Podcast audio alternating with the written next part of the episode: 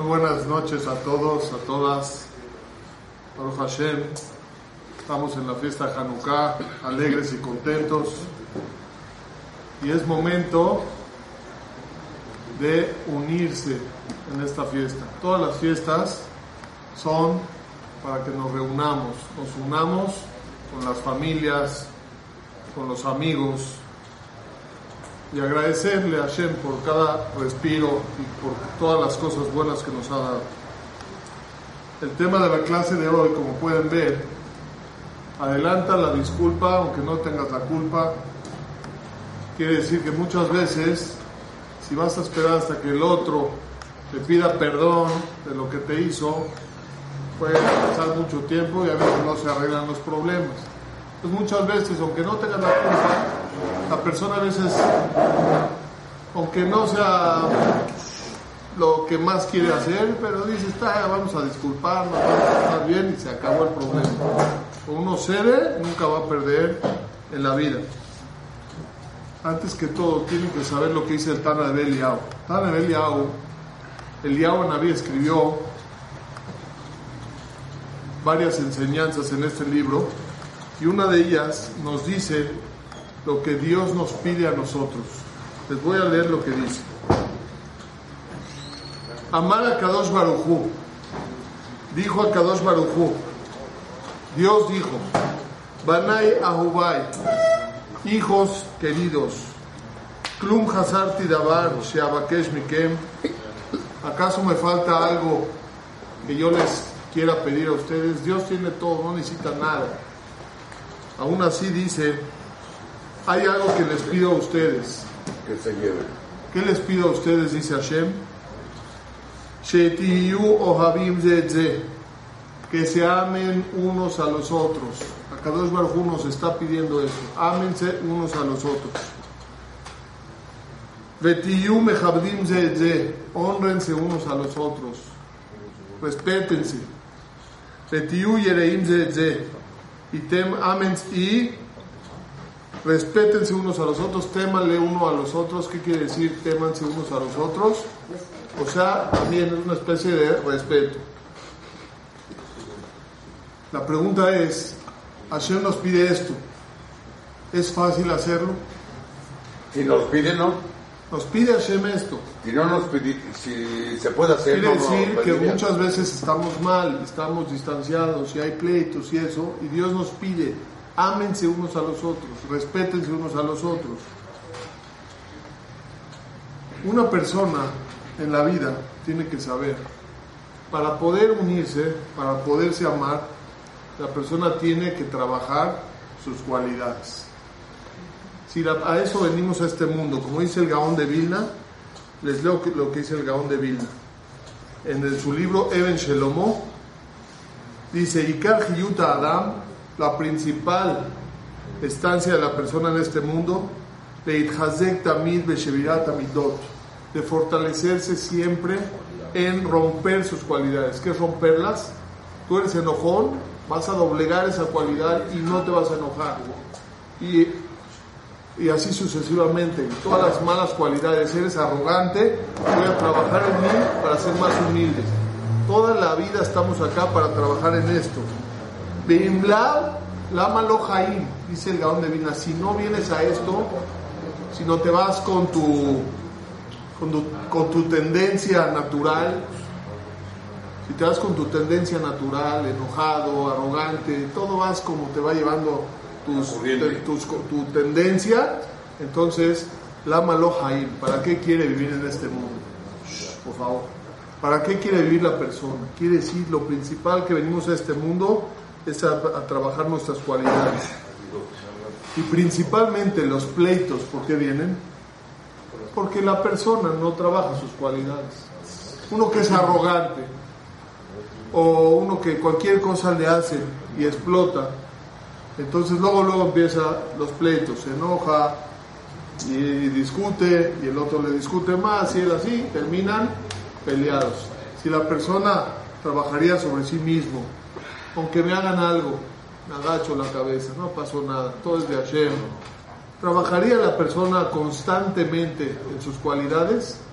No habrían tantos problemas. y nos amaríamos unos a los otros. Entonces, si Hashem nos pide ámense unos a los, a los- unos a los otros, tenemos que saber cómo le hacemos para amarnos.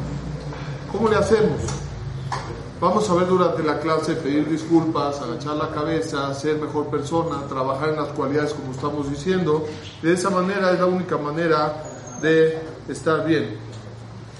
Miren lo que dice, miren lo que dice el Otzrota Torah en la Perashá de Bereshit, página 50. Hay dos personajes que vimos en la historia. Uno era Moshe Rabbenu. ¿Escuchaste hablar de él? Moshe Rabbenu. Y el otro era Noah. Noah. El que, el que entró a la Teba con su familia y se salvaron del diluvio. Sobre Moshe Rabbenu la Torah dice era Ish Mitzri. Era un hombre egipcio. Como dijo Ish Mitzri Tzilanu Miyad. Era un hombre egipcio y que logró hacer Isha Elohim. Un hombre espiritual de Dios. Un hombre con una categoría espiritual impresionante. No hubo más grande que Moshe. No cabe navíos que Moshe Rabbenu. Por otro lado, vemos Noah. Noah era Isadik. La Torah le llama, era un hombre justo. Y finalmente a qué llegó? A ser un Isha Adamá. Una persona del campo material. ¿Qué fue lo, ¿Cuál fue la diferencia de los dos personajes? ¿Por qué Moshe Rabbenu, de un hombre egipcio, llegó a ser un hombre tan espiritual? Y Noah, en su momento que fue, la Torah testiga que fue un hombre justo, de tzadik, tamim, al final llegó a ser Isha Adama. Entonces explican, por favor, no estoy puedo concentrar, por favor. Entonces explican así. Moshe Rabbenu, por su naturaleza, él era, cuenta el, el Midrash, que un rey árabe escuchó de Moshe Rabbenu que sacó al pueblo de Israel de Egipto. Y escuchó que era una gran persona, imagínense, Moshe Rabbenu, ¿quién era? Entonces él pidió, por favor, que se lo vayan, que lo vayan a, buscar y lo dibujen, porque él quiere ver a este hombre, a Moshe Rabbenu, cómo se. Dicen que ese rey mandó a, esta, a este dibujante y efectivamente contó a Moshe Rabbenu, lo empezó a dibujar a Moshe Rabbenu, lo trajo de regreso el dibujo y él tenía ahí sus, sus sabios que ellos saben ver de los dibujos de las caras cómo son las cualidades de esa persona y le dijeron, este dibujo dicta una persona barminan, de lo peor, con malas cualidades, enojón, así. Lo peor le, le, describieron sobre esa imagen que vieron, que aparentemente era de Moshe Rabbenu, así lo dibujaron. Entonces este rey no lo podía creer. ¿Qué hizo este rey? Viajó y fue a buscar a Moshe Rabbenu. Quiso ver, a ver si a lo mejor lo, eh, lo dibujaron mal, no puede ser. Él escuchó que Moshe Rabbenu es el más humilde, sacó al pueblo de Israel, sus cualidades eran muy bellas, entonces no puede ser. No está caminando, algo está mal acá. Cuando llegó con Moshe Rabbenu y lo vio, ve que exactamente está igualito. Lo pintaron increíble, exactamente como, como es. Entonces le preguntó a Moshe Rabbenu, ¿cómo es de que tú eres una persona tan humilde y tan buena, tienes tan bonitas cualidades? Si todo el dibujo de lo que, de lo que pintaron aquí muestra todo lo contrario. Les dijo Moshe Rabbenu que sepas que el dibujo es exactamente como yo era. Así era yo. Pero yo me superé, trabajé mis cualidades. No así nada más nació Moshe Rabbenu así, desde chiquito ya era así de grande, humilde. Él trabajó sus cualidades y finalmente es a lo que llegué. Noah, por otro lado, la Torah atestigua sobre él que era Isadik. ¿Por qué era Isadik? Noah se metió a una teba, sí veía que la gente era muy mala en su generación, él se trataba de refugiar y de alejarse de ellos para no influenciarse. En la teba, todo el tiempo estuvo lejos de ellos para no influenciarse. Es algo también grande. Por eso la Torah le llamó Isadik, porque no se quiso influenciar de ellos. Pero dice ahí, finalmente, cuando salió de la teba, bajó su nivel, empezó a ser un hombre de la tierra, material, y lo que llegó ahí cuenta la Torah, las cosas que sucedieron, ¿sí? Empezó lo del vino y todo lo que pasó al final. Dice, ¿qué fue lo que pasó con él? Si antes era Itzadik, ¿qué fue ahorita lo que pasó? Dice, él no trabajó sus cualidades.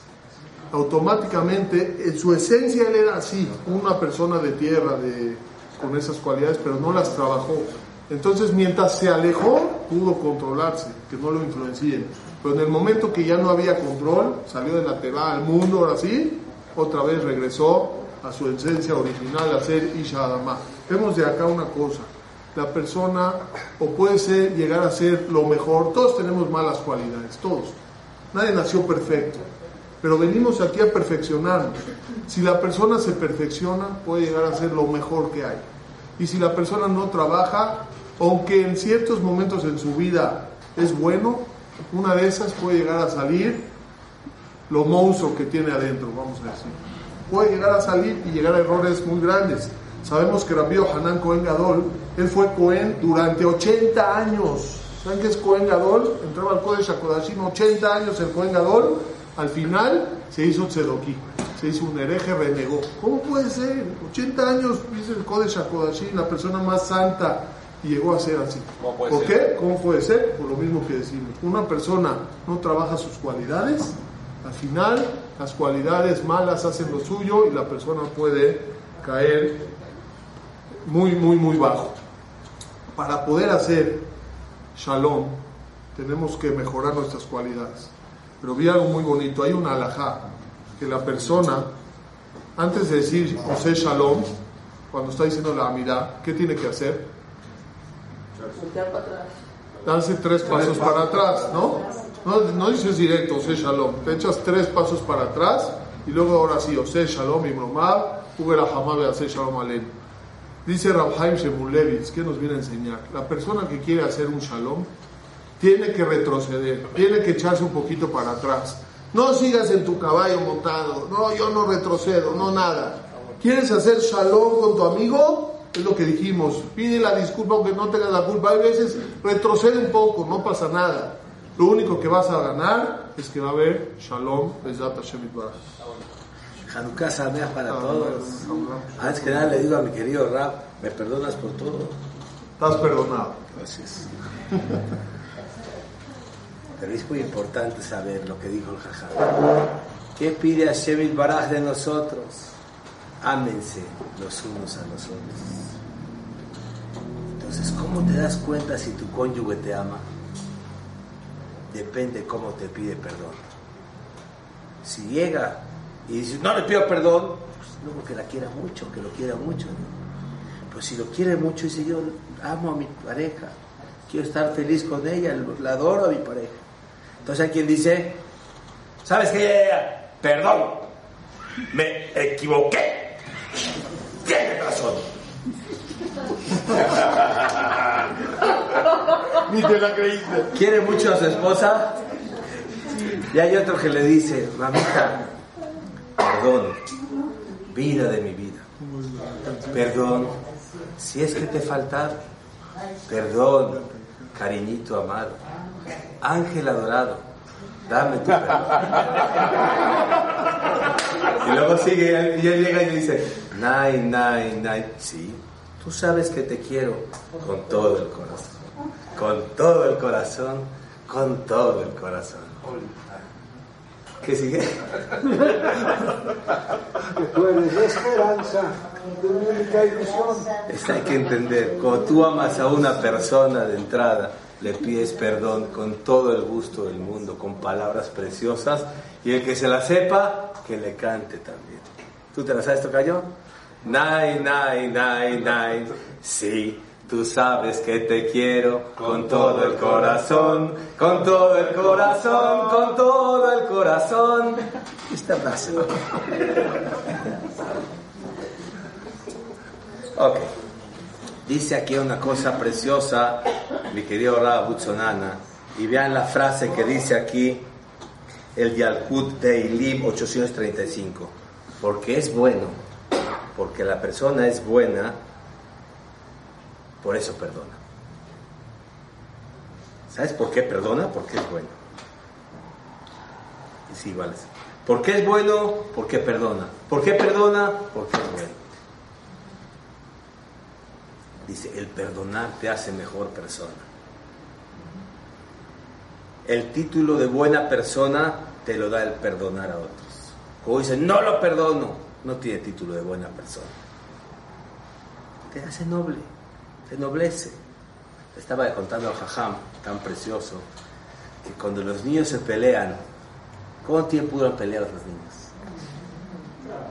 Ya no le vuelvo a hablar nunca en la vida, pero que Y a los 20 minutos ahí están. a los 10 minutos ya se abrazan, se besan. Los niños tienen sentimientos puros. A veces la persona tiene tanto orgullo. No lo perdono, nunca. Que se hinche. Que sepa quién soy yo. Después de que te hice feliz toda la vida, ahora te hincas, porque si no, no hay nada más. Te vas con tus padres. Ay, esta frase. Dice Masejet Babakama. Ya hasta reír un poquito, sí, un poquito, sí. Babakama 92a. El que no perdona se llama Azari. ¿Qué es Azari? Se llama cruel. Dice que Abraham vino, perdonó a Abimelech. Dice, ¿por qué? Dice Rashi, ¿cómo que lo perdonó? Dice, cuando llegó Abraham vino a una ciudad, esperaba que salga y le digan, bienvenido, ¿qué quieres que te demos? Comida, bebida, ¿qué quieres? Lo primero que le dijeron es, pues, ve el acompañante que tiene. ¿Es tu hermano? ¿Quién es ella o es tu esposa? Él dijo, aquí no tienen temor de Dios. Voy a decir que es mi hermana, porque si no, Me matan. me matan. Y al final de cuentas él dijo que es la hermana. Se Shemó se enfermó gravemente. ¿Quién? Abimelech. ¿Qué hizo Abraham Avinu? Lo perdono de todo corazón. Después de que no me dieron comida, después de que no me dieron bebida, que se fijaron en mi esposa, no pasa nada. Los perdono, los perdono con todo mi corazón y con toda mi alma. Y se enfermó, Hashem Baraj, por favor, cúralo. No nada más lo perdono, hago tefilá al que me dañó, al que me perjudicó. Pido por él tefilá. Ayúdalo, Hashem Baraj, por favor, cúralo. ¿Qué hizo Hashem Baraj? Lo curó. No nada más perdonas, perdonas y lo bendices. Y le deseas lo mejor del mundo, lo amas. Esa es la esencia de Am Israel, dice Dice el Rambam Maseje Teshuvah, es prohibido que la persona sea cruel y no perdone. Alajot Teshuvah 1.10. Es prohibido que la persona sea cruel y no perdone. Dice, la, la persona debe ser fácil para perdonar y difícil para enojarse. Hay gente que se enoja rapidísimo y se contenta después de 100 años. Y hay gente que los que hacen, casi no se enojan, difícilmente se enojan y luego luego se contentan, pide perdón. Tengo un amigo mío, muy guapo es el hombre, un tipazo, personajazo. No sé si lo conocen ustedes, se llama Pepe Quizón. Qué tipazo es el señor, ¿eh? Tiene un porte de grandes. Cada viernes llega el señor y enseña a sus hijos. Llega con su esposa, le dice, ¿me permites bendecirte, mi amor? Le besa su mano y le pide perdón. Todos los viernes. Es un personaje, señor. ¿eh? Yo que, después de haberlo conocido, que cheque su árbol genealógico, porque algo de chayo tiene que tener este señor. No es común, ¿eh?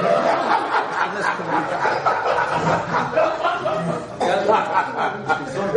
¿Qué haces en la semana? Dice, si la persona se equivocó, la persona es culpable y pecó en contra de otro, y le pide perdón. Yo me equivoqué, pequé contra ti, te pido perdón. Por favor, perdóname. Dice aquí el Rambam, tiene que perdonarlo con todo el corazón y con toda el alma. ¿Qué más quieres que te diga? Me equivoqué, perdóname. No supe lo que hice. ¿Qué más quieres que haga? ¿Qué quieres que haga? Y un día estaba con mi hermano amado, tan precioso, y estuvimos ocho años juntos trabajando, y una ocasión se sintió mal de alguna palabra que yo le dije. Una ocasión de ocho años. Dije, pero no te dije nada. No, no lloró. Tranquilo. Me dice, no, me hice sentir mal. Dije, ¿de veras sentir mal? ¿Me perdonas? No, pero me dijiste ese. Dije, Sí, sí, sí, perdóname. No, pero... Dice, sí, sí, perdón. No, pero... Ya luego él me regañó a mi maestra duro, ¿no? Pero dije, mi vida, yo te amo. Dime, por favor, ¿qué más quieres que haga? Yo te voy a pedir perdón. ¿Hay al- algo más que pueda hacer? Te pido perdón. ¿Qué más quieres que haga? ¿Qué- Lo que tú me digas. Me dice, no, ya entendí. No puede ser más que eso. Un pedir perdón, pero sincero. Muchas veces los hijos le faltan al respeto a los papás y le dicen a los papás, ya perdón, que ya perdón. No. El papá que dice, ese es un perdón que no es perdón. Es puro haki, es puras palabritas. Como los que dicen, no, no, lo perdono, pero no olvido. ¿Ese perdonó? Bueno, yo perdono, perdono, pero no olvido. ¿Perdonó? No, pero es, es, es obvio si perdonaste que te engañó una persona en el negocio, ya no vas a volver a hacer negocio con él. Bueno, vamos a ver. O sea, Y también este... Cada punto hay que estudiarlo y hay que eh, checarlo. bien. Dice una cosa también muy bonito. Dice que la persona no se vengue ni guarde rencor. Hay gente en la vida que toda la vida vive con rencor, con odio, con coraje de su pareja, de su patrón, de su amigo, de su... el que quieras. Toda la vida tiene rencor. No. Y, se pueden llevar, se pueden hablar, pero tiene un odio y un rencor de por vida. Llegó una persona y me hizo temblar. Me dice, tienes que saber, yo a mi esposa toda la vida le he guardado. Toda la vida. No, no, dentro de mí no perdono lo que me hizo. Dije, pero una pregunta. ¿Cuántos años tienes de casado? Dice, 30 años. ¿Y desde cuándo? Desde el principio. Le tengo rencor. Desde Chihuahua. Le tengo rencor. Le dije a esta persona, ¿y es vida? Dice, no. Me dice, ni me puedo acercar con ella bien, ni puedo platicar con ella bien, ni estoy contento con ella, no estoy feliz en mi vida, le tengo rencor. Dije, no la perdonaste, corazón. Le digo, ¿por qué? Me dice, en, cierta época de la juventud se vestía con minifaldas, saludaba mucho a los hombres, era muy coqueta. No, estoy muy molesto. Le tengo rencor. Dije, pero no la perdonaste. No puedo perdonar. ¿Por qué se lo dices? Tienes 30 años envenenando tu alma con tu pareja, creciendo a los hijos. Y dices que tienes mucho rencor con tu pareja hace 30 años. Ese señor, después de un tiempo, le dio cáncer. Y después falleció. Y me confesó antes de morir. Me dice, creo que me equivoqué 30 años. De no hablar con mi pareja. De no decirle estoy dolida. Estoy dolido contigo, me lastimaste, me heriste. Y quitar ese odio, ese rencor. Y perdonar verdaderamente. Su mujer no lo hacía por mal. Es gente que la gente en general no, no es maldosa. Esta base se le fue todo, toda su vida con odio, con rencor, sin pedir perdón. Entonces muchas veces hay una cosa importante. Si una persona te hizo algo en tu vida, ¿tienes derecho a sentir dolor? No somos piedras. Todo el mundo que es herido siente dolor. Pero hay una frase muy bonita que dice, lo que no se dice, se actúa.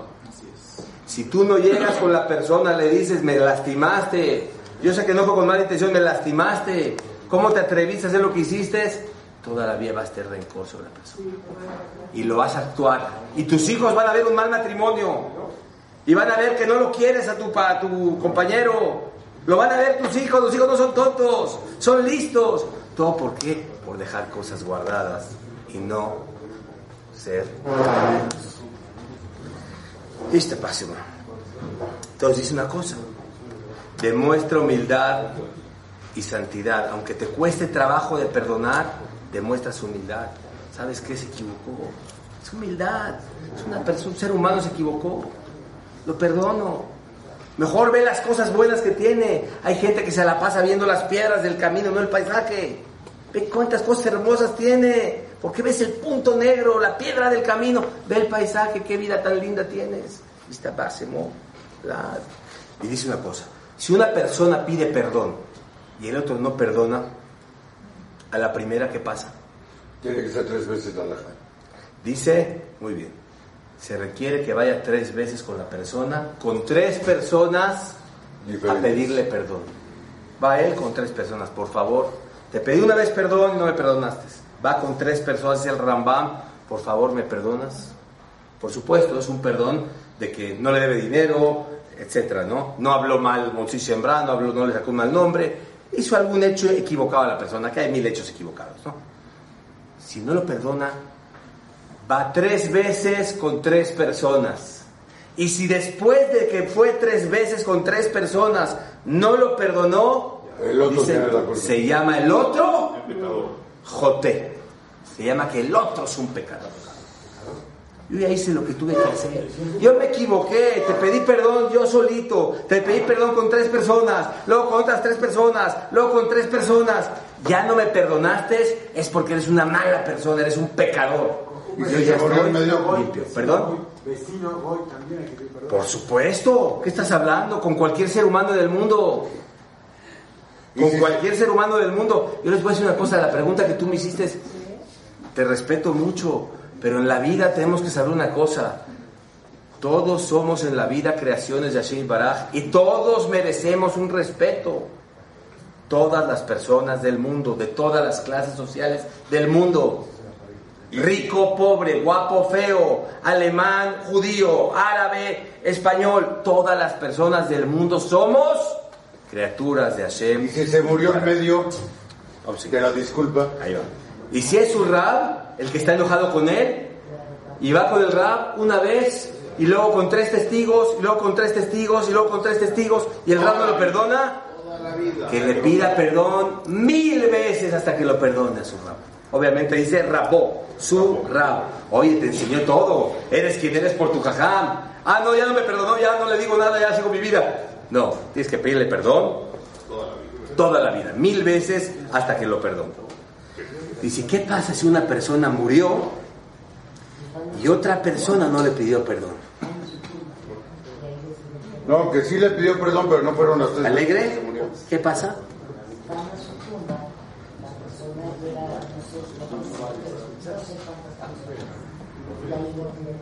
Si una persona murió y esta persona tenía un sentimiento que le tuvo que haber pedido perdón, no se, la pi- no se lo pidió, va a su tumba con 10 personas y le dice que lo perdone. Vean cómo le di- vean cómo, cómo dice, qué precioso está. Dice, Hatati le Hashem Elohe Israel. Pequé con Hashem Itbaraj. Pequé. Beliploni, sí. Ante este hombre yo pequé a Hashem Itbaraj, te pido que me perdones. She- Shechach beka asítilo. Esta cosa y esta cosa y esta cosa. Hashem Itbaraj, perdóname por favor. Le hice esto y le hice lo otro, le hice esto y le hice lo otro. Por favor, perdóname. Pero qué vergüenza ir hasta la tumba con 10 personas. Pero les voy a decir la verdad. ¿Es vergüenza? Es grandeza. Es grandeza. Esa persona que reconoce que se equivocó es un gigante. La'ad. Y les pregunto a todos, y quiero empezar por las damas. ¿Existe algún caso que un ser humano no deba de perdonar a otro? Sí, Asesinato, sí, sí, sí. Muchísimo raro. asesinato. En algún caso la persona tiene su derecho a no perdonar. Infidelidad. O siempre tiene que perdonar. A mi ex no le debo de perdonar. ¿A quién? A mi ex. No, esa es una santa esa mujer, ¿eh? A mí no le debo de perdonar. Dice, hay un caso que la persona puede abstenerse de perdonar, pero que si perdona, se considera una persona piadosa. Cuando le sacaron mal nombre. Hamotzi al Javeró, Shemra en lo Mejilá Olamit. Una persona que le sacó un mal nombre y era mentira. Por ejemplo, llega de repente un buen hombre y una mujer manda un WhatsApp y dice, ese hombre es mi novio. Y dice que me ama y está casado con hijos y es mi novio. Y es mentira. Pero con un WhatsApp se corrió a miles y miles y miles de personas. Cuando ve la gente a este hombre, ¿cómo lo ven? Oye, sin checar si es cierto o no es cierto, la gente ya lo señala, míralo, le fue infiel a su esposa. Oye, ¿no checaste? Si checaste. En general hay una mala tendencia que la gente señala. ¿Cómo se atrevió a hacer eso? Le preguntaste al otro, checaste los datos, viste que es verdad. No vistes nada, pero de entrada, tocayo, la naturaleza es que la gente lo ve. Si de repente llega esa mujer y dice, perdóname, te afecté mucho y quiero que me perdones. Te saqué un mal nombre y era mentira. ¿El hombre debe de perdonarla? No. Sí. No. Acabo de decir que no. Debe. Acabo de decir que no. Debe sí, pero puede no perdonar. Hay una excepción. En este caso que le sacó mal nombre, el hombre no la puede perdonar. No si quiere no la perdona, no está obligado a perdonarla nunca jamás. Le acabó su vida. Una palabrita, un WhatsApp, la chistosita. Entonces dice una cosa increíble. Imagínense que de repente hay un viento huracanado tremendo. Viento huracanado del norte. Ahí se dice, alegre. Sí. Y sube el señor con un cojín de pluma de ganso y se va hasta lo más alto del edificio, rompe el cojín porque estaba tenso y agarra todas las plumitas con el viento y hace así. Y las plumas se van por todas partes. Y luego en la noche dice, ay, mi cojín de pluma de ganso. Yo no puedo dormir sin él. Me lo llevaba en la maleta a los hoteles, no puedo dormir sin él. Y de repente se baja allá abajo, ya pasó el huracán y empieza a juntar una plumita y otra plumita y otra plumita. ¿Algún día el Señor va a poder recuperar su almohada de pluma de ganso? ¿Esas plumas van a regresar a su origen? Entonces hay que saber. Una persona que habla de otro, una difamación, muchas veces, aunque haga teshuva, aunque pida perdón, destruyó a la persona y no nada que hacer. Ya no puede hacer nada. Por eso lo grave en la vida de que de no hablar mal de nadie. Pero una persona que es piadosa, aunque sea en ese caso, ¿qué puede decir él? Yo perdono todo, porque sé que todo viene de Shir Baraj y es por algo. Entonces voy a revisar mis hechos. Como dijo Abia Meles cuando lo maldijeron, no le haga nada, lo merezco. Ahí fue por otra cosa. Ishtapachim. Y una cosa muy bonita nada más. Dice, Gimal Simanim Yesh Be'uma Masejet Yevamot 7a. Hay tres, 79a, perdón. Dice Rashet Tevot Geber. Hay tres Simanim. ¿Cómo dice Simanim? Señales. Hay tres señales del pueblo judío. ¿Cuáles son? Uno, Rahmanim.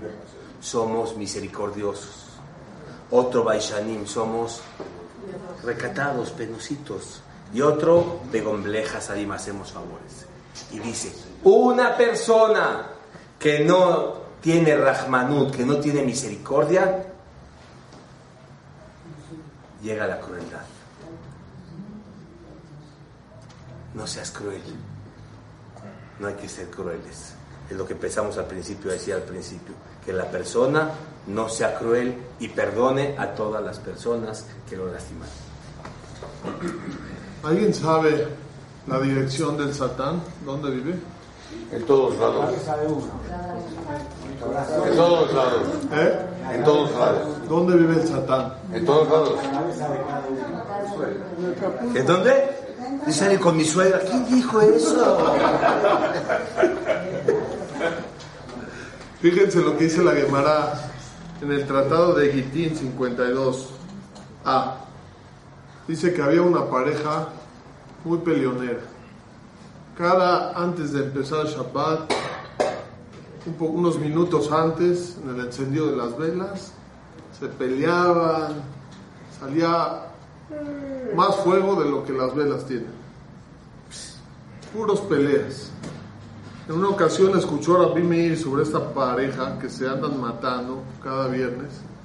Y dijo Rabbi Meir, yo voy a ir a esa casa justo en el momento antes de Shabbat, donde se pelean, y voy a ser referee. Como que de alguna manera, cuando ya se empiecen a pelear, Tú para allá y tú para allá. Nada, no se peleen. Dice, suce- sucedieron varios Shabbatot de eso que se pelearon hasta que llegó Rabbi Meir y durante tres Shabbatot, ¿por qué tres Shabbatot logró que ya no se peleen? Cuando uno pasa tres Shabbatot, ese es un buen consejo que sepan, está escrito que si va mirando una persona, lleva muchos Shabbatot los viernes peleándose, los ángeles, los ángeles eh, negativos contestan que así sea el próximo. Si le va bien, los ángeles buenos contestan que así sea el próximo. Es una, una cadenita así. De Entonces, si, se- si hubo pleitos, van a mirar los dijeron que así sea el próximo. Entonces, no acaba. Cada Shabbat otra vez, porque es lo mismo. Sigue la cadenita. ¿Qué debe uno hacer? Parar tres veces, tratar de hacer lo máximo, tres veces no enojarse para que ahora ya se vaya la tendencia positiva de no enojarse. Entonces, ¿qué hizo Rabbi Meir? Él, tres, tres viernes en- antes del Shabbat, se puso de referee y no dejó que se peleen para nada. Escuchó Rabbi Meir al Satán que dijo así, miren lo que dijo, pobre de mí que me sacó Rabbi Meir de mi casa. ¿De mi casa? ¿De mi casa? Dijo el Satán, pobre de mí que me sacó Rabbi Meir de mi casa. ¿Qué quiere decir de aquí? Dice ganado Shemulevitz. Dice Rabhaim Shemulevitz. ¿Dónde es la casa del Satán? Makom sheyesh bo machloket u shel Satán. Una casa en donde hay discusiones, ahí es la casa del Satán. Barminan, una casa que, que el Satán habita ahí, Barminan. Lo tienen diario, no la suegra, que es que estás diciendo. Pero si tienen al Satán en su casa, Barminan, ¿cuántas cosas se pueden derivar? Si el Yetzer Hara, el Satán está ahí, los hace tropezar, enójate, falta el respeto, no le hables a tu hijo, mil cosas. El Satán es el que manda, es su casa del Satán. Y al revés, lo contrario, una casa en donde posa el shalom, la armonía, entonces no, eh, no es su casa del Satán. Ahí no es la casa del Satán, no hay Satán. Si no hay Satán, automáticamente van a haber cosas buenas. Miren lo que dice la Gemara en Julín 89, es muy importante saber esto. Muchas veces suele suceder, como dijo José, no somos ángeles, y a veces o la, se- yo no, no, no. O la señora o el señor llegan a la casa, cada quien con sus broncas de, su, de las afueras de su negocio, la señora viene de malas por la escuela, cada quien puede llegar a su casa de malas y lo primero que quiere hacer es que desquitarse con su marido, porque no tiene con quién, entonces el primero que se le presenta es su marido o su esposa, se quiere desquitar y le dice, ¿qué te pasa? Y por tu culpa, yo no hice nada.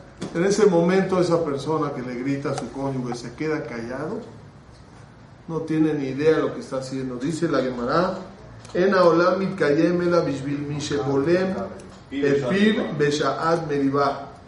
Mundo se sostiene y existe por aquella persona que se queda callado en el momento de un pleito. Te, quiere, te grita y te quedas callado, te contienes, respiras hasta 10 y no te enojas. En ese momento, por ti está siguiendo existiendo el mundo. Se sostiene el mundo. Qué grande es. ¿Y qué vas a decir a la Chetica que Oda? ¿Eh? ¿Qué vas a decir a la Chetica que Oda? Como En se- esto sí se puede. O sea, Chetica que Oda se considera sí. En esto es mejor, aún así. Luego, si quieres arreglarlo, arréglalo pasivamente, pero no en este momento del pleito. Como dijimos, aparte, si en ese momento tú te quedas callado, hay algo más profundo acá. Si tú te quedas callado en ese momento, es como que le azotaste la puerta al Satán, que no entre a tu casa. No lo dejaste entrar. El Satán ya quería que se haga a su casa, adueñarse de tu casa, como dijimos antes. Cuando hay mahloque, ya es la casa del Satán. Al quedarte callado, no dejaste que haga mahloque, lo dejaste afuera al Satán. Y por eso es tan grande que el mundo se sostiene por esta persona. También dice increíble lo que dice acá. Eh, eh, También la persona se queda callado y se hace como que si no está a la hora de un problema. Muchas personas que por su arrogancia o porque se sienten algo, apenas le, ¿cómo dicen? La gente de mecha corta le dicen, ¿no? Es mecha corta, la mecha corta apenas prende, ¡pum! explota, ¿no? Así hay gente, nada más tantito le tocas, ¡pah! explota, como los cohetes, lo prendes y ¡pah! así son. Entonces la persona tiene que saber en ese momento si tú te haces como que si no existes, eres polvo, yo no, no estoy, no hay con quién pelear, entonces también el mundo se sostiene por ti. Y también dice el Midrash Shohar Tov, Kol mi sheshomea kilelato beshotek, la persona que no nada más le gritó, lo maldijo Barminan, escucha una, una- un insulto, una maldición hacia él y se queda callado, esta persona se llama Hasid, se llama También con el gol que te lo dice y te quedas ¿Eh? callado. O ahí sí debes de Y contestar. Nasa Shutaf Shel HaKadosh Baruch se hace socio con Dios en la creación del mundo, porque gracias a él ahorita en este momento el mundo se sigue sosteniendo gracias a esta persona. O sea, en síntesis, lo que vemos de esta Gemara, tenemos que, como dijimos al principio, trabajar sobre, sobre nosotros, no enojarnos. Dicen que había un rab, el Kotzke Rebbe, el Rebbe de Kotsk, dice que él estudiaba muchas veces un pedazo de, de Musar, ¿sí? de ética moral, una frase muy bonita que dice, Kola koes, kol min- minege inam shotim bo". todo el que se enoja, todas las especies de Geinam dominan sobre él. Los Todas- infiernos todos los infiernos dominan sobre él. Todo el que se enoja, todos los, las, eh, las especies del infierno dominan sobre él. Así cien veces lo decía. ¿Para qué lo decía tantas veces? Ya, ya se lo sabe para metérselo adentro, ¿ah? cuando uno repite algo, una y otra y otra y otra y otra, se le mete a la persona. También eso puede ser negativamente. Uno todo el tiempo dice, me hizo, me hizo, me hizo, me hizo, se lo mete y se lo mete cada vez más adentro y más, lo- eso provoca que más odie. Pero si la persona positivamente se mete cosas buenas, unas buenas frases de Musar, ¿para qué? Para que en el momento que se te presente la prueba, este jajam, ¿para qué lo hacía? Todo el que se enoja es muy malo. ¿Para qué lo hacía todo el tiempo? Que el momento que llegue su esposa o cualquier persona y le, le haga algo, luego, luego le brinque a su cabeza. Todo el que se enoja, todas las especies del Geinam, del infierno, dominan sobre él no se enoja. O sea, la persona tiene que saber, hay veces nos agarran eh, desprevenidos. No estamos estudiando, no es así, en el negocio, en la calle, justo alguien te, te tocó el claxon y luego, luego disparas y luego, luego, no estamos men- mentalizados. La persona por eso es tan importante mentalizarse y estudiar musar y estudiar ética y moral, constantemente musar, no es bueno enojarse, eh, hay que ser humilde, hablando y estudiando y estudiando las clases y repasando, para que en el momento que se te presenten esas ocasiones, te suene la Gemara, quédate callado, no respondas, por mí se va a sostener el mundo si no, si no hablo en este momento. Te tiene que sonar ese- en ese momento y Besat Hashem, de esa manera vas a dejar al Satán fuera de tu casa.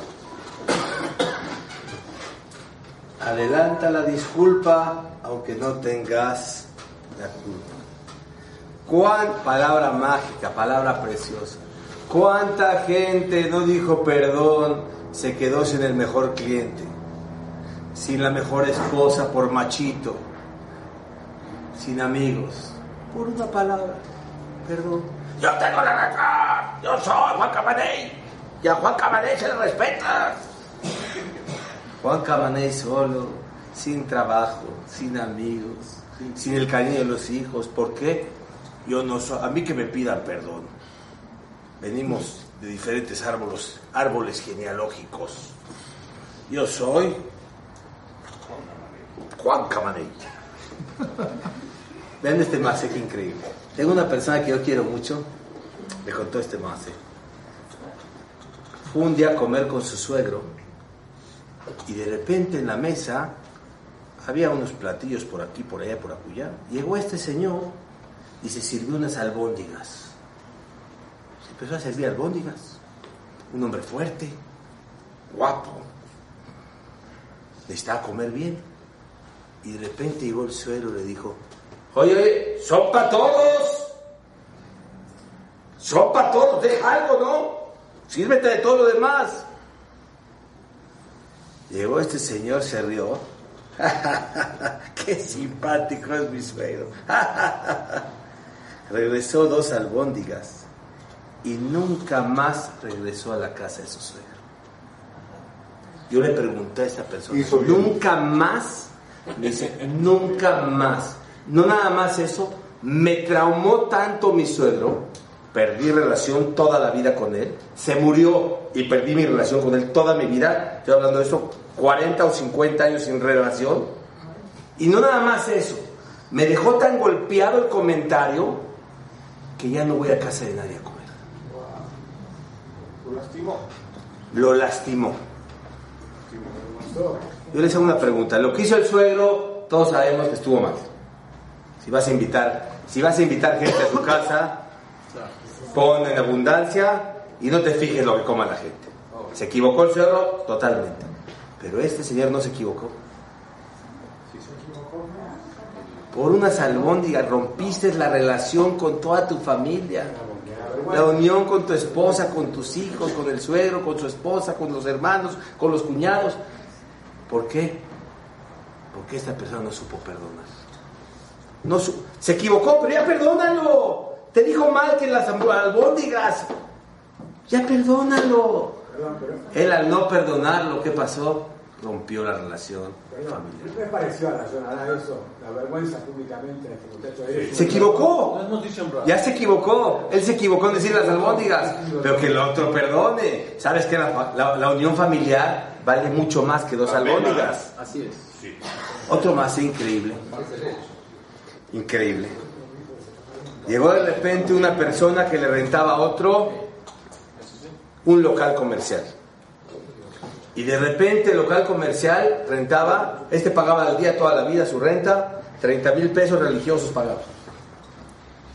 De repente llega y se, se rompe de la parte del edificio de arriba una tubería, se le inunda la tienda al señor, vende el 10% de lo que vendía y llega con el casero y le dice, disculpe usted señor, toda la vida le he pagado bien yo la renta. Se me inundó la tienda y les avisé que la vengan a arreglar y no la arreglaron. Ya está inundada totalmente mi tienda, vendí el 10% de lo que tengo que vender. Se me afectó tremendamente mi economía con esto.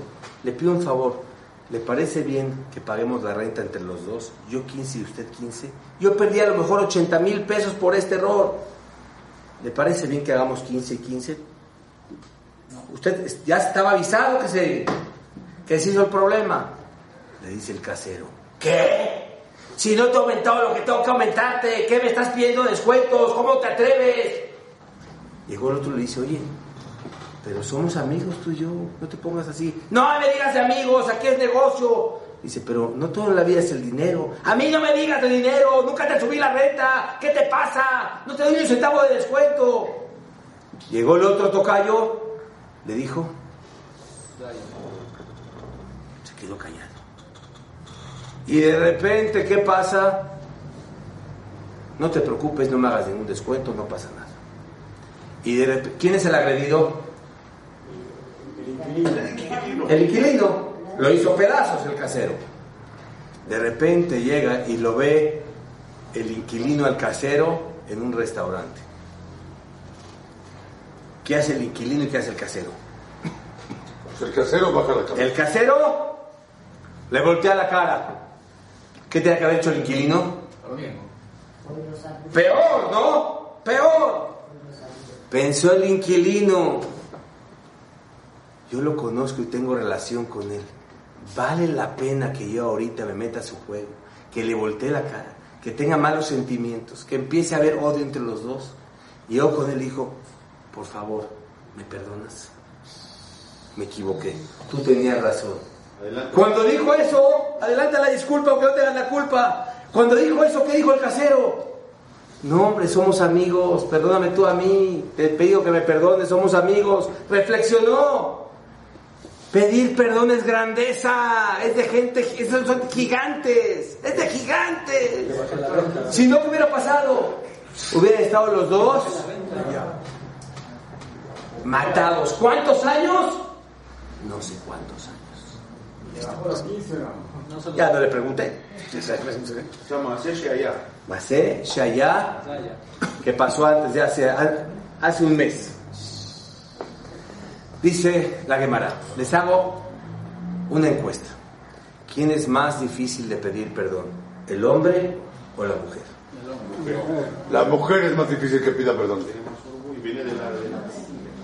La mujer es más difícil. Jaime, ¿a quién le cuesta más trabajo? Por supuesto, Hay excepciones. hay excepciones, pero en general, ¿a quién le cuesta más trabajo pedir perdón? ¿Al hombre o a la mujer? A la mujer. El hombre, ¿no? A la mujer. La mujer. Yo le pido, le pido la palabra. ¿A quién le cuesta más trabajo pedir perdón? ¿Al hombre o a la mujer? Le quiero pedir a la señora Esther, que es una mujer sabia, a la abuelita del jajam. Señora Esther, ¿usted qué cree? ¿Que le cuesta más trabajo al hombre o a la mujer?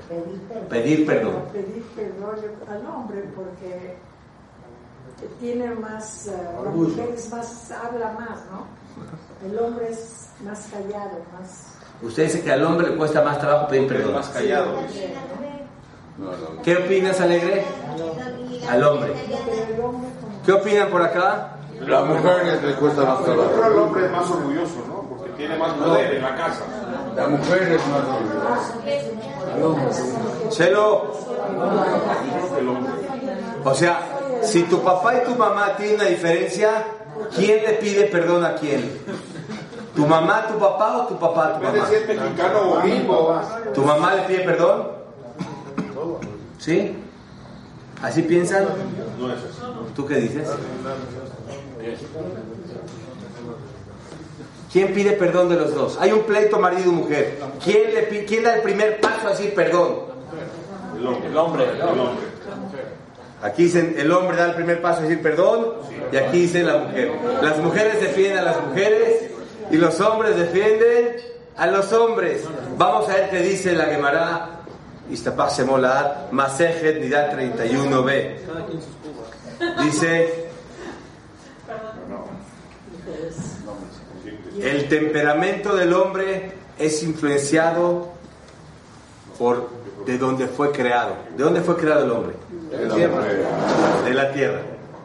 El hombre viene de la tierra. La tierra es lo más humilde que existe, lo más moldeable que existe, lo más suave que existe. El hombre, la personalidad del hombre es más moldeable, es más, ¿cómo se dice acá? ¿Cómo, cómo dije anterior? Es más suave, más moldeable. ¿La El mujer hombre, o el hombre? el hombre es más moldeable. ¿La mujer de dónde viene? De la costilla. ¿La costilla qué es? Muy suavecito. Dice la, La- la mujer viene de la costilla y la costilla es dura e inquebrantable. Hay hombres muy canijos. Súbele la cámara. Señores preciosos, yo les digo y no se enojen. La Torah va en contra de los mandilones. Hay muchos chistes. ¡Ah, mandilones! No. El hombre tiene su posición en la vida, la mujer tiene su posición en la vida. Y dice la Torah, Beuim Sholbach, tú tienes que dominar a la mujer. Tú eres el líder. La mujer, ¿por qué quiere hombres más altos que ella? Quiere sentirse protegida, segura. El problema es que muchos hombres han perdido su papel de llevar la comida, el vestido y alegrar a las mujeres. El hombre, su posición, tiene que ser de hombre, no de mandilón. Pero una cosa les digo a todos los hombres, ser hombre es pedir perdón, ser hombre es ceder, ser hombre es ser noble y bueno. No eres mandilón porque pides perdón, eres gran hombre, no mandilón, ay mira, no es un mandilón, no, es un gran hombre que ya con su esposa le dice perdón. ¿Por qué? Porque no quiere, no quiere un problema mayor, porque la ama a su esposa. Por Shalom Bay. Aquellos hombres tienen que tener el papel de hombres, llevar la comida, el vestido, la alegría a la mujer, tratarla como una reina a la mujer. Pero ¿sabes qué? Tu naturaleza es que vienes del polvo de la tierra. Eres más fácil, más moldeable. La naturaleza de la mujer es que es más dura. Es su naturaleza, así es. Hay excepciones en todo, por supuesto. Pero el hombre tiene la obligación de entender la naturaleza de la mujer y pedirle perdón las veces que sea necesario y no destruir su matrimonio. Por supuesto que también queremos lo mismo las mujeres, que lleguen y digan, perdón papito, que se apague el fuego. Como dijimos en una clase en alguna ocasión, cuando hay un fuego chiquito, si no lo apagas, se hace un incendio forestal.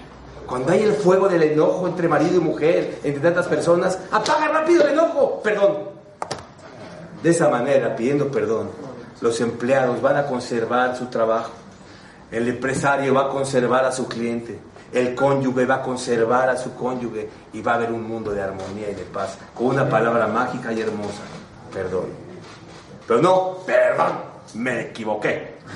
Perdón, vida de mi vida, perdón, si es que te he faltado, perdón, cariñito amado, ángel adorado, dame tu perdón. Ay, ay, ay, ay, tú sabes que te quiero. Con todo el corazón. Con todo el corazón, con todo el corazón. Y ya nada más para terminar, que sepan una cosa. El Shas termina que Akadosh Baruchu no encontró un utensilio. No matzah Akadosh Baruchu Kelia Mahazik Berajá el Shalom. No encontró un utensilio que sostiene la Berajá, sino el Shalom. ¿Qué quiere decir? Akadosh Baruchu te quiere mandar Parnasá, te quiere mandar hijos, te quiere mandar Shalom, te quiere mandar salud, te quiere mandar éxito en todo, te quiere mandar mil cosas. Si la persona no tiene dónde recibirlo, ¿a dónde te lo echa? ¿Cuál es el recipiente para poder recibir todas esas verajot? Es el shalom. Por eso decimos en la tefilá, sin shalom, Toba, Urajá, Haim, Hem, Bajeset, Tzedakah, Berahamim, Alenu. Primero que todo, shalom, sin shalom. Una vez que hay shalom, ya puede caer la Toba, Urajá, todas las bendiciones de la Torah. Por eso es tan importante que la persona siempre trate de mantener el shalom, como dijo Razamir Cohen, Imen shalom bait, shalom la bait. Si no hay shalom en una casa, goodbye, adiós al hogar, adiós a todas las cosas buenas. Besat Hashem, que Borolam siempre nos mande a todos shalom, berajá y todos los éxitos de Hashem. Ya más, Rabotai, voy a terminar con una frase de Rav Shach, Yeshut Mikaham. Kola me bater, mafsid. Todo el que pide perdón, no pierde. Y todo el que no pide perdón, muchas veces pierde y pierde mucho. Preguntas, Rabotai. Una pregunta, yo una persona sabe, le pide perdón y te lo vuelve. Y le pide perdón y te lo vuelve. Le pide, toda la vida tiene que perdonar. O sea, tiene que quitar el rencor toda la vida. Sabes que te lo va a volver a hacer. Qué bonita pregunta. Si la quieres contestar, querido Ram. Qué bonita pregunta. Dijo, ¿qué pasa cuando alguien pide perdón y lo vuelve a hacer? Y lo vuelve a hacer y lo vuelve a hacer. Yo te hago una pregunta.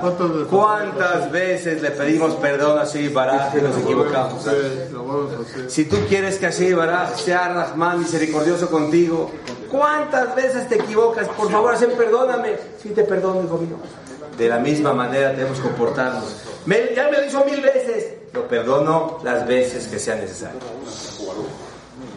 Ahora, esto está sabido, está fácil. Si Hashem perdona, ¿qué somos nosotros para no perdonar? ¿Quiénes somos? Un aplauso.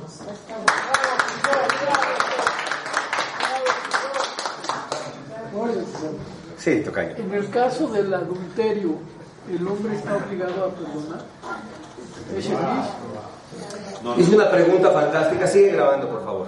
No puede perdonar su corazón. Si una mujer le es infiel al hombre, ¿el hombre la puede perdonar? ¿La debe perdonar? Se tiene que divorciar. Se tiene que divorciar. Y viceversa.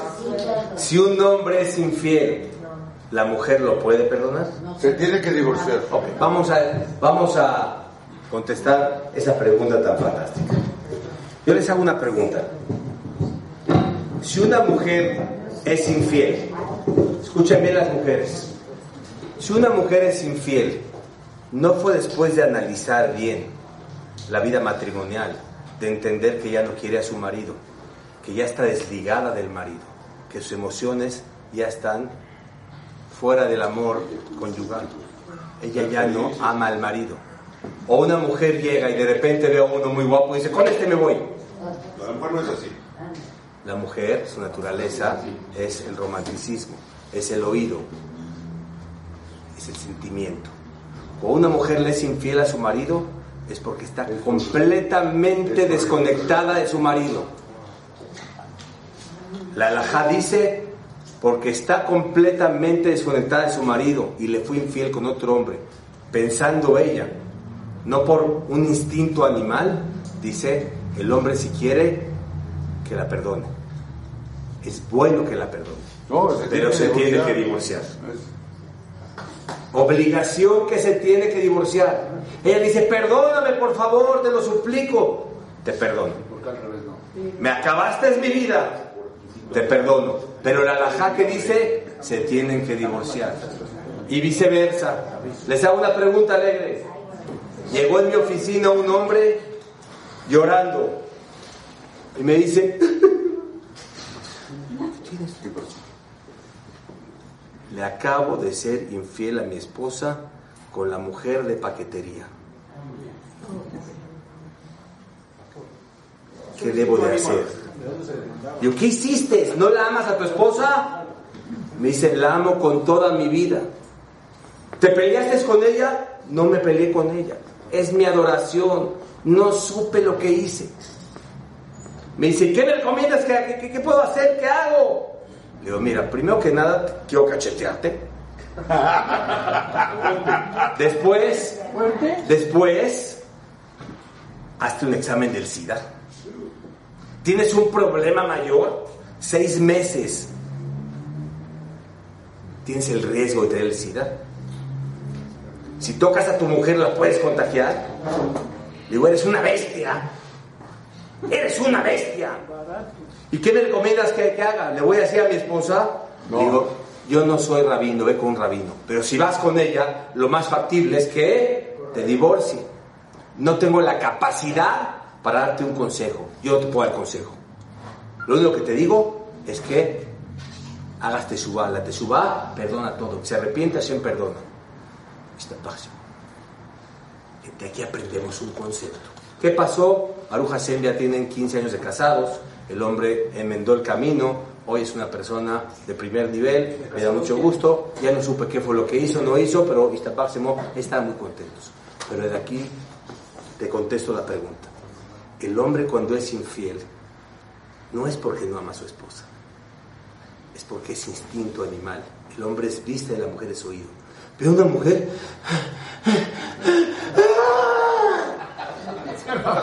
¿Cómo? No ¿Cómo? está en, no está en el guion. ¿Qué pasó? Como siempre dije, el efecto Bacardí. Se toma un Bacardí y veía una princesa. Y después de que se le pasó el Bacardí, era una rana. Entonces, el hombre muchas veces hay que entender que es infiel. Fue infiel en este caso porque tuvo un instinto animal. La mujer puede perdonar o puede no perdonar. Puede divorciarse o no puede divorciarse. No es obligación, como dijimos anteriormente, con la mujer infiel. Eso lo decide la mujer. Yo le recomiendo a las mujeres que su hombre le fue infiel, que analice su vida, porque también la soledad es una mala consejera. Entonces, que analice su vida. Si de verdad se arrepintió el hombre, hizo un error en su vida, ama a su mujer, le dio buena vida, que la mujer no escuche malas amistades, a otras mujeres divorciadas que, las- que la, que la quieren ver destruida. Mejor que perdone a su marido y que tenga una vida feliz. No hay alajot de, de lo que es la mujer soldada, no hay alajot en donde ya impide totalmente. Cada caso que pregunten a su rabino, cada caso. Cada caso, pues sí, Claro. hay muchos casos. El que va a pedir perdón al muerto. Ya se murió, ¿para qué?